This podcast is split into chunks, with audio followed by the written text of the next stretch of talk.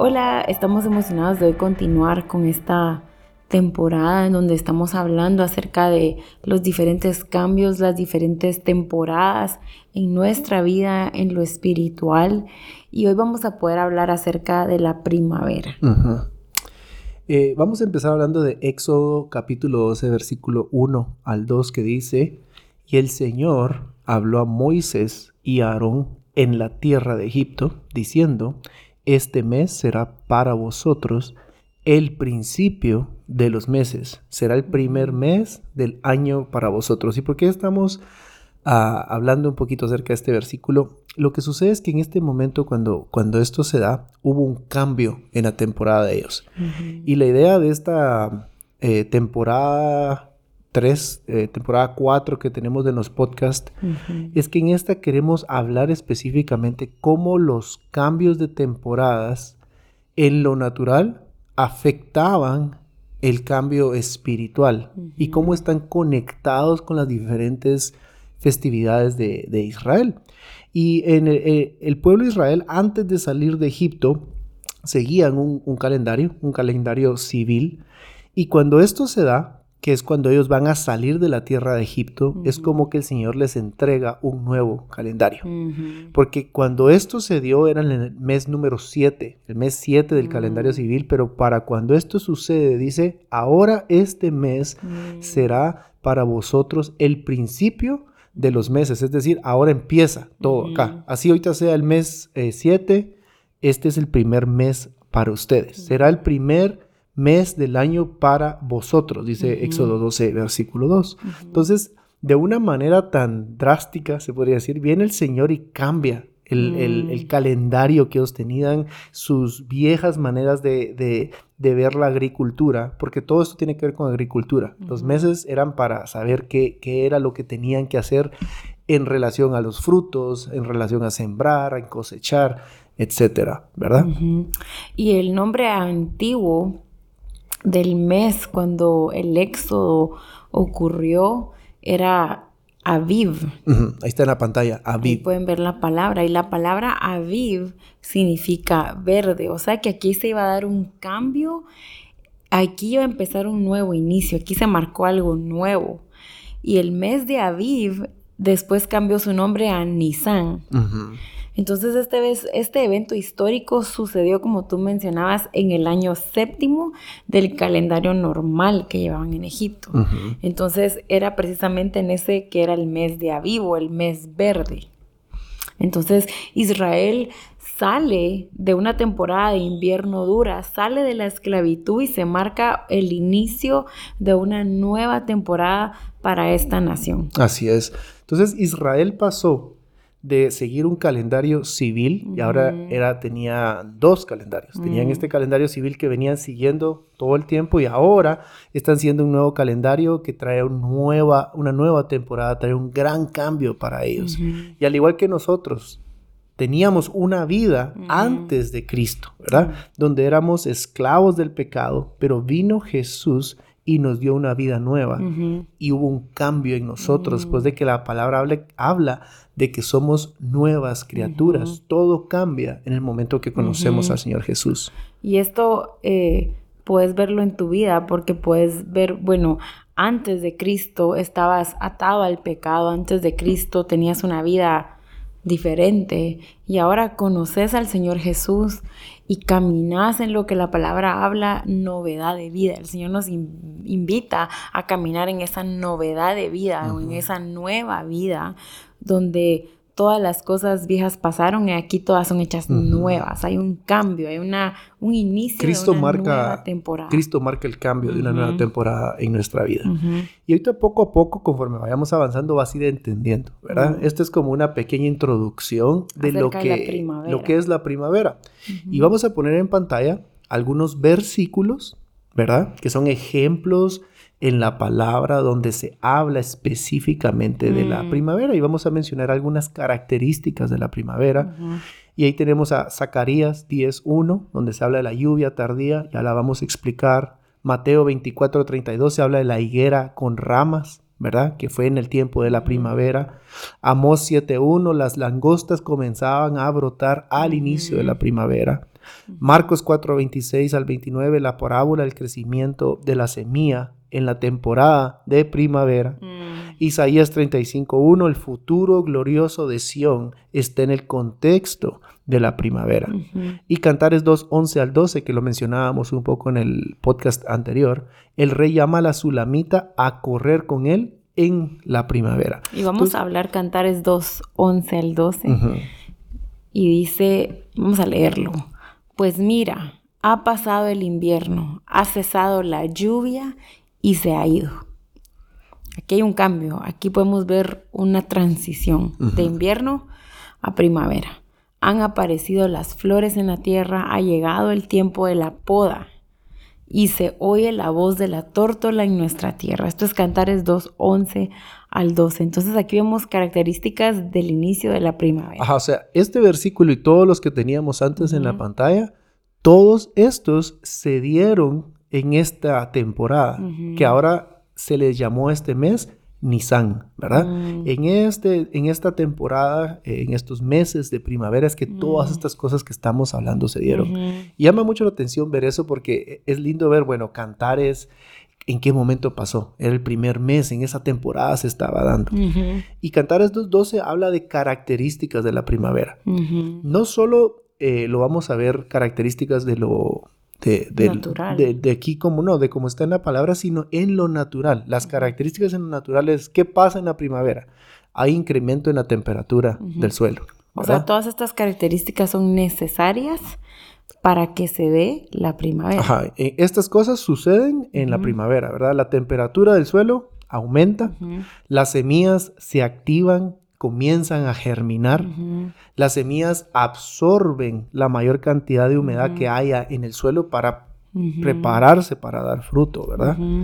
Y el suelo tiene que guardar una humedad específica para los meses secos que se acercan. Ajá, sí, porque inicia la primavera, después viene el verano y, se tiene que eh, almacenar cierta humedad para que la planta no muera, ¿verdad? Y ahí es donde entra la necesidad de la lluvia tardía. Ajá, eso. Ahí es donde la lluvia tardía que cae al inicio de la temporada de la primavera y se llama tardía o, final, si quieren ponerle otra palabra, porque de acuerdo al calendario civil al que usaban ellos antes, antes esta lluvia caía al final del otoño. Y pues se llamaba tardía. Ajá, y, esta era la última lluviecita, digamos, la, que era necesaria para el final, mientras que habían lluvias tempranas que caían al inicio del otoño. O sea, durante el otoño había una lluvia em, primera. empezaba a llover, luego venía el invierno que venía todo el frío y al final todavía caía una lluvia y esa era la lluvia del final, la lluvia tardía,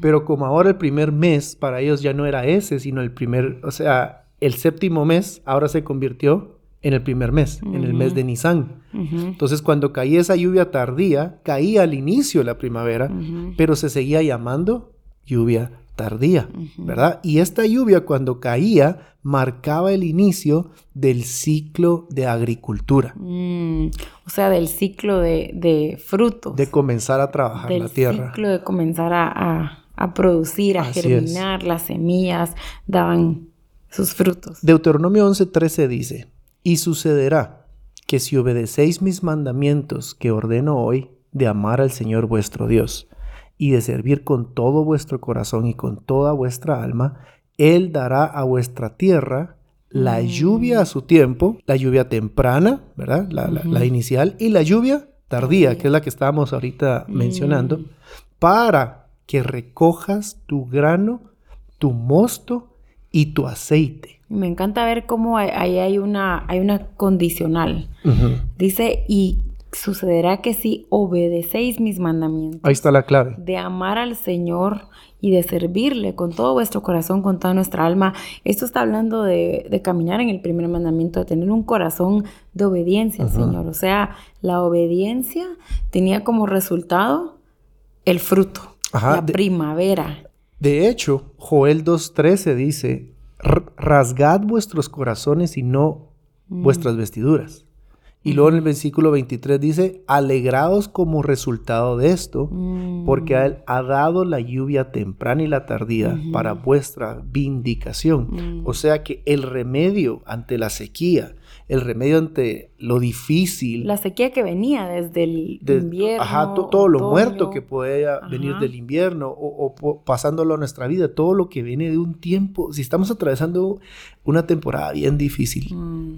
La, la, la indicación, lo que el Señor dice es, volvete a mí, Vuélvanse a mí. vuélvanse a mí, vuélvanse a mí en obediencia. Porque Él va a enviar esa lluvia. Él va a enviar esa lluvia a su tiempo. Él va a enviar esa lluvia temprana y esa lluvia tardía para que recojas tu grano y tu mosto y tu aceite. Y cuando se habla de lluvia o en la palabra se habla de agua, se refiere al Espíritu Santo, se refiere a la palabra viva. Entonces va a haber una cosecha cuando nosotros nos volvemos al Señor. Cuando obedecemos su palabra. Amén. Y la primavera trae crecimiento. La primavera trae fruto. Y eso es emocionante porque el fruto debe pasar por un proceso antes de que se convierta en fruto. Sí. Debe ser una semilla, debe tener que estar expuesta a ciertos factores externos. Y antes del fruto, la planta debe utilizar toda la energía necesaria para poder, o todo lo que necesita a su alrededor para poder soportar el fruto que viene. O sea, una semilla no puede dar un fruto si no crece. Ajá. Primero, porque no puede soportar el fruto. Si la, la planta tiene que estar bien fortalecida. Y esta temporada utiliza mucha energía. Necesita... E- En el caso eh, de hablando de, de plantas y de agriculturas, agriculturas. la energía que la planta necesita para desarrollar, desarrollar el tallo, las ramas y que luego venga el fruto, obviamente viene, viene del sol, ¿verdad? Entonces, la planta tiene que estar expuesta a luz solar constantemente para que crezca. No se puede depender de del, del sol que le pegó el año pasado, Ajá. ¿verdad? Igual es con nosotros. Mm. Nosotros no podemos depender de, de la exposición que hemos tenido a la presencia de Dios el año pasado. Yo no puedo pretender que mi vida dé fruto Mm. dependiendo de, ah, es que hace cinco años yo estaba bien metido con el Señor, o hace diez años yo serví tanto al Señor y, y me estoy agarrando, aferrando de, de esa gloria del pasado, creyendo que va a haber un fruto ahora.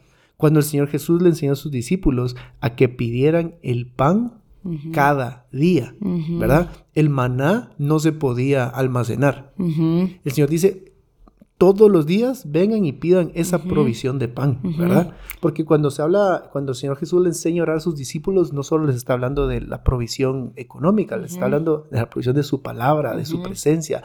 Todos los días yo me tengo que exponer, todos los días tengo que comer de él. Así como las plantas todos los días necesitan la luz del sol para fortalecer la planta y que haya fruto, yo necesito todos los días exponerme a él, comer de él, que mi vida sea fortalecida para que el fruto comience a crecer y haya abundancia. Y es como nosotros que somos seres que necesitamos de la comida y la bebida. Si lo vemos como en la palabra, necesitamos el alimento que es el pan, que Cristo es el pan de vida, necesitamos el agua. Jesús es el agua viva. Entonces, ambos elementos necesitamos para poder ser sustentados en nuestro corazón para poder vivir. Así es. Dice su palabra en Juan 15 que apartados de él nada podemos hacer. Básicamente sin el pan y sin el agua de la palabra, nada podemos hacer. Y esto de dar fruto está ligado a la obediencia. Y Juan 15 también habla de que los que lo aman son los que lo obedecen y los que lo obedecen son los que lo aman. Entonces aquí podemos ver una comparación entre las plantas o la agricultura con nosotros en lo espiritual. Que, y, ya vamos a llegar a, a donde lo vamos a, a- a conectar todo, ¿verdad? Pero como tú decís, es necesaria la obediencia a su palabra.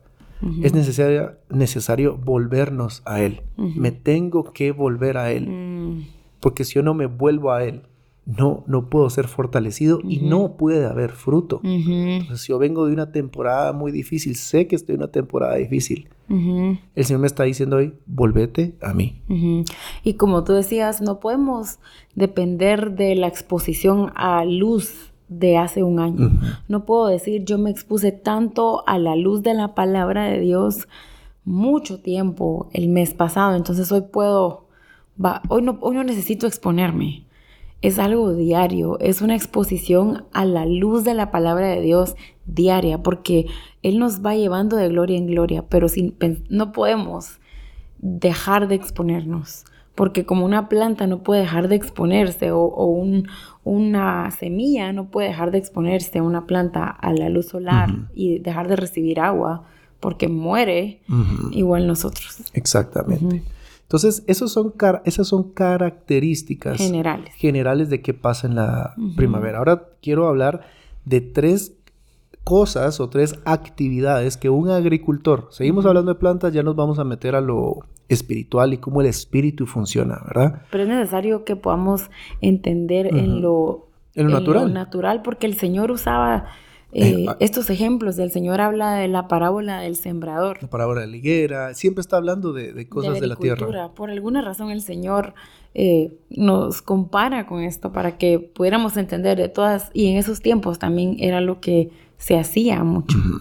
Entonces, cosas, actividades que tienen que pasar en la primavera. Número uno, lo más importante es preparar la tierra. Es necesario que se agarre la piocha, que se agarre la pala, que se vaya a romper esa, esa tierra seca, al menos quizá hay mucha piedra, hay muchos espinos. Es tiempo de preparar la tierra para el crecimiento que va a haber en el futuro.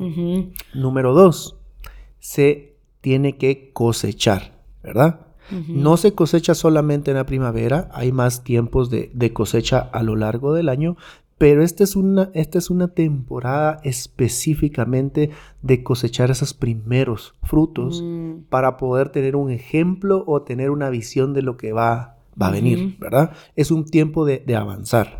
Y número tres, lo que muchas veces no nos gusta experimentar, pero es necesario, es la podada. Mm. Es ese recorte, es ese mm, cortar todo el exceso.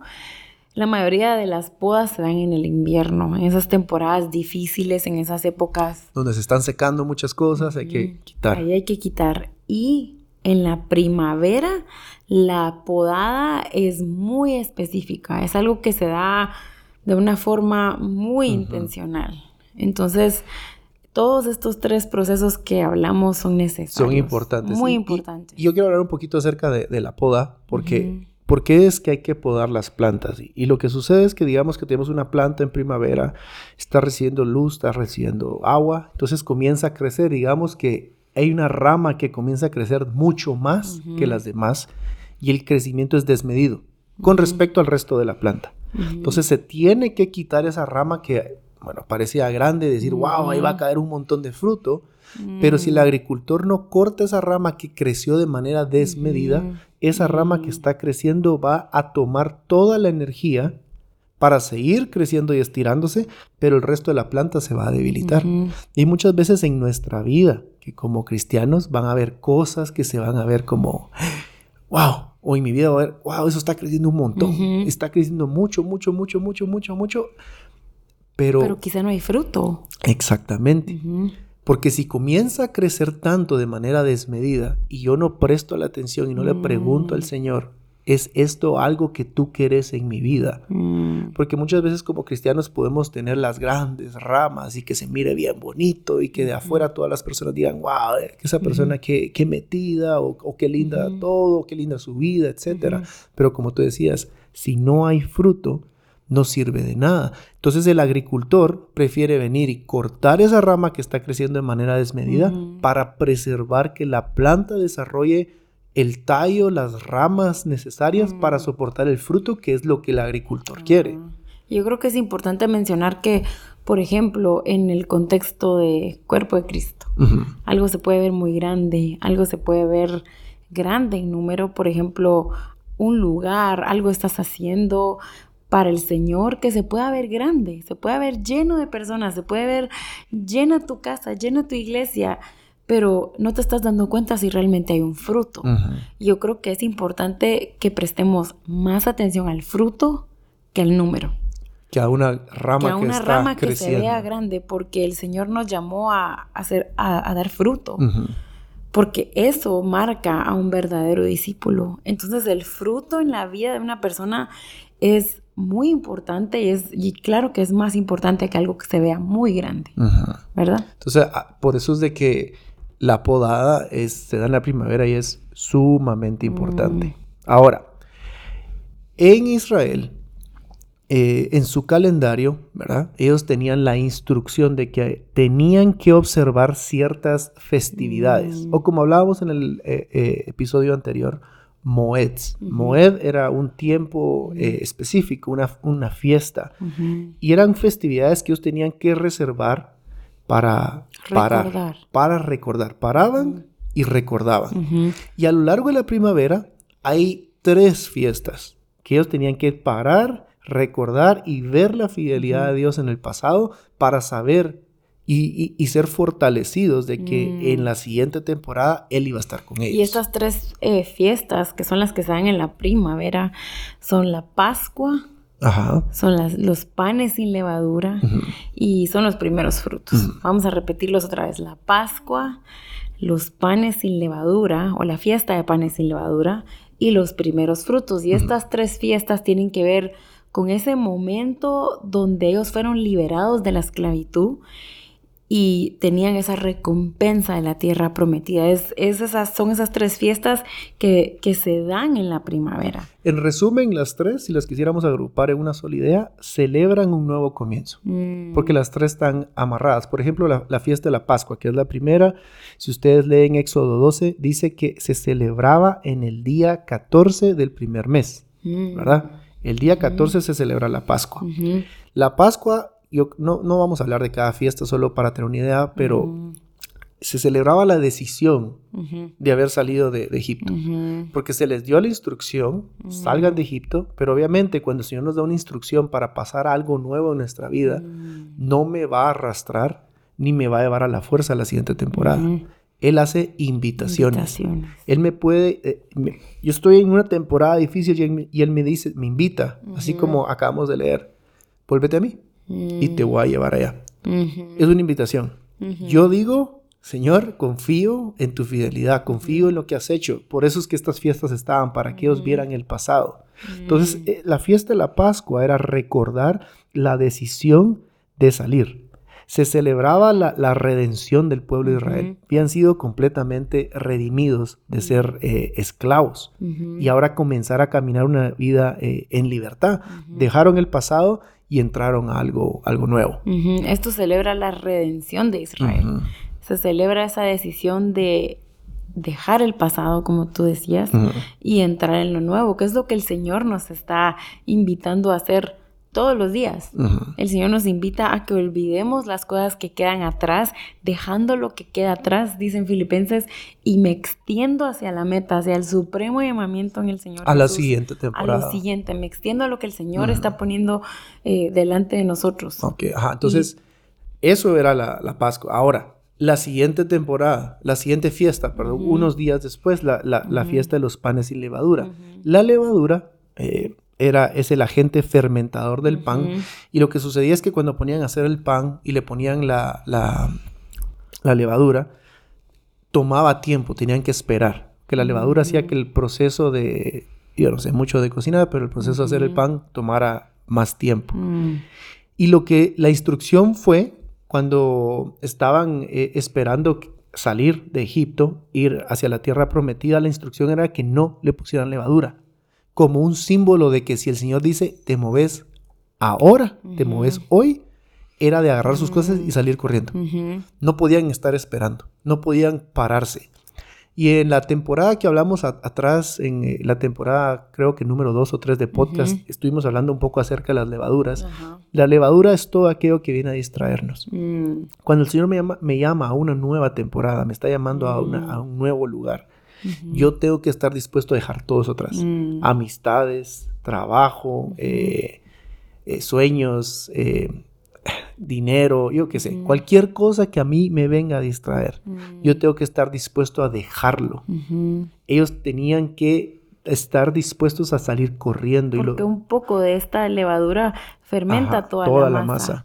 O sea, un poquito de esta mezcla fermenta Tenían que estar dispuestos a no mezclarse más con nada. No se podían ir a, la tierra prometida con todo lo que traían o, Mm. o había sido puesto sobre ellos eh, en Egipto. Tenían que eh, salir por completo. La siguiente em, Fiesta. fiesta habla de los primeros frutos, la fiesta de los primeros frutos. Y en esta fiesta el agricultor debería, debía tomar una porción de lo que ya había cosechado, una pequeña parte, un pequeño fruto. Y esto representaba eh, una porción de lo que iba a ser cosechado en el próximo En el, futuro, ¿verdad? año. Lo que iban a poder cosechar Ajá, después. Pero, por ejemplo, esto era más fácil darlo cuando ya se tenía una cosecha que pudieran ver. Pero como en este momento no tenían la cosecha completa, tenían que sacar un poquito de lo que, en, en representación de agradecimiento, de lo que vendría en el futuro. Es decir, tenían que confiar que Dios iba a traer la, la cosecha, iba a traer fruto. Porque lo poquito que había salido, ellos tenían que estar dispuestos a tomarlo y entregarlo. Mm. Así era lo, lo primero, ¿verdad? Y dar gracias por lo que iba a haber. Ajá. Era básicamente, no básicamente, era literalmente caminar eh, en fe. Y esta fiesta, justo en esta fiesta, se dio la resurrección del Señor. Jesús. Y esto es hermoso porque en la palabra se habla que Jesús es el primogénito entre los muertos. Hay una traducción que dice el primer fruto. El primer fruto. Y en eso lo 1 puedes- Corintios 15. Lo puedes ver en 1 Corintios 15. Entonces hablamos de estas tres fiestas que son una demostración o un ejemplo de lo que nosotros tenemos que eh, caminar o las decisiones que tenemos que tomar cuando decimos a- seguir a Jesús. Sí, cuando Jesús nos llama, tenemos que estar dispuestos a aceptar la invitación, ser obedientes en los pasos que Él nos diga que tenemos que dar en- para entrar a la nueva temporada, estar dispuestos a dejar todo aquello que, que nos distraiga, todo tipo de mezcla, cualquier cosa, y, y decir, bueno, aquí estoy y voy a caminar en fe. Porque obviamente pasar de una temporada a la otra va a requerir mucha fe. Pero por eso, como hablábamos la semana pasada, algo importantísimo en los cambios de temporada Mm. en nuestra vida es recordar.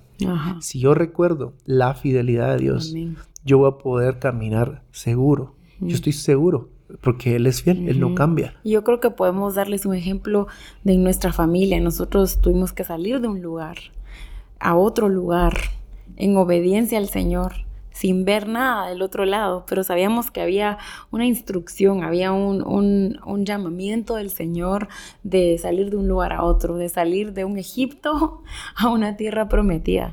Y les podemos de- decir que la obediencia es costosa, la obediencia no es fácil, pero cuando damos ese paso en obediencia al Señor sabiendo que va a haber fruto, confiando en su palabra, hay algo del otro lado que se llama esa paz que sobrepasa todo entendimiento y hay fruto. Hemos Así visto un fruto impresionante en nuestra familia, pero tuvimos que dar un paso de obediencia. Entonces, las temporadas que el Señor marca en tu vida, si hay un cambio que tenés que hacer, eh, quizás estés luchando con miedo de dar ese paso, pero hoy puedes confiar en la palabra de Dios, de que si obedeces al Señor con todo tu corazón, como decía en el versículo que leímos eh, al inicio, en Deuteronomio 11:13, que si obedeces, va a venir esa lluvia temprana, esa lluvia tardía, para que puedas recoger tu grano, tu mosto y tu aceite.